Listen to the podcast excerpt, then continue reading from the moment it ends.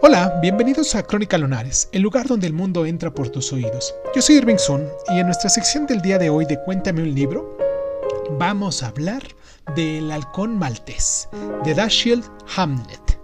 Comenzamos.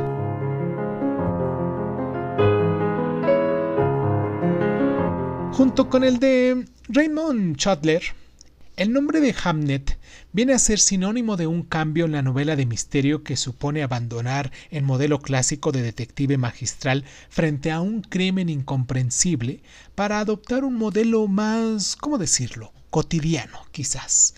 A este cambio contribuyeron el rápido crecimiento de la vida urbana, los grandes negocios y obviamente la corrupción, los cuales parecen caracterizar la época que siguió a la Primera Guerra Mundial en Norteamérica, ampliando el campo de acción de esta novela de detectives.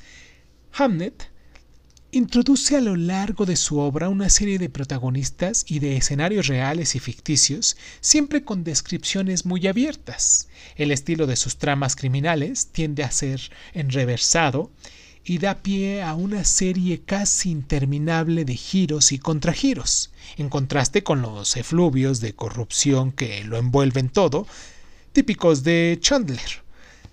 En la larga serie de protagonistas del género, el personaje de Hamnet, Sam Spade, es único sin la menor duda, ya que Spamde eh, se mueve en un mundo sórdido y violento en el que todos los personajes son egoístas, deshonestos, pérfidos y traicioneros.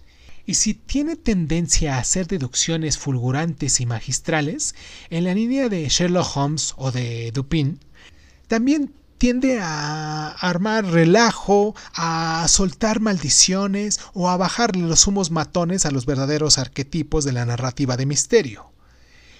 En el halcón maltés se refleja sobre todo esa compleja naturaleza, ya que en el fondo viene de ser una fusión de todas las historias de detectives en las que los elementos del venerable pasado del género se combinan con escenas de acción y aventura.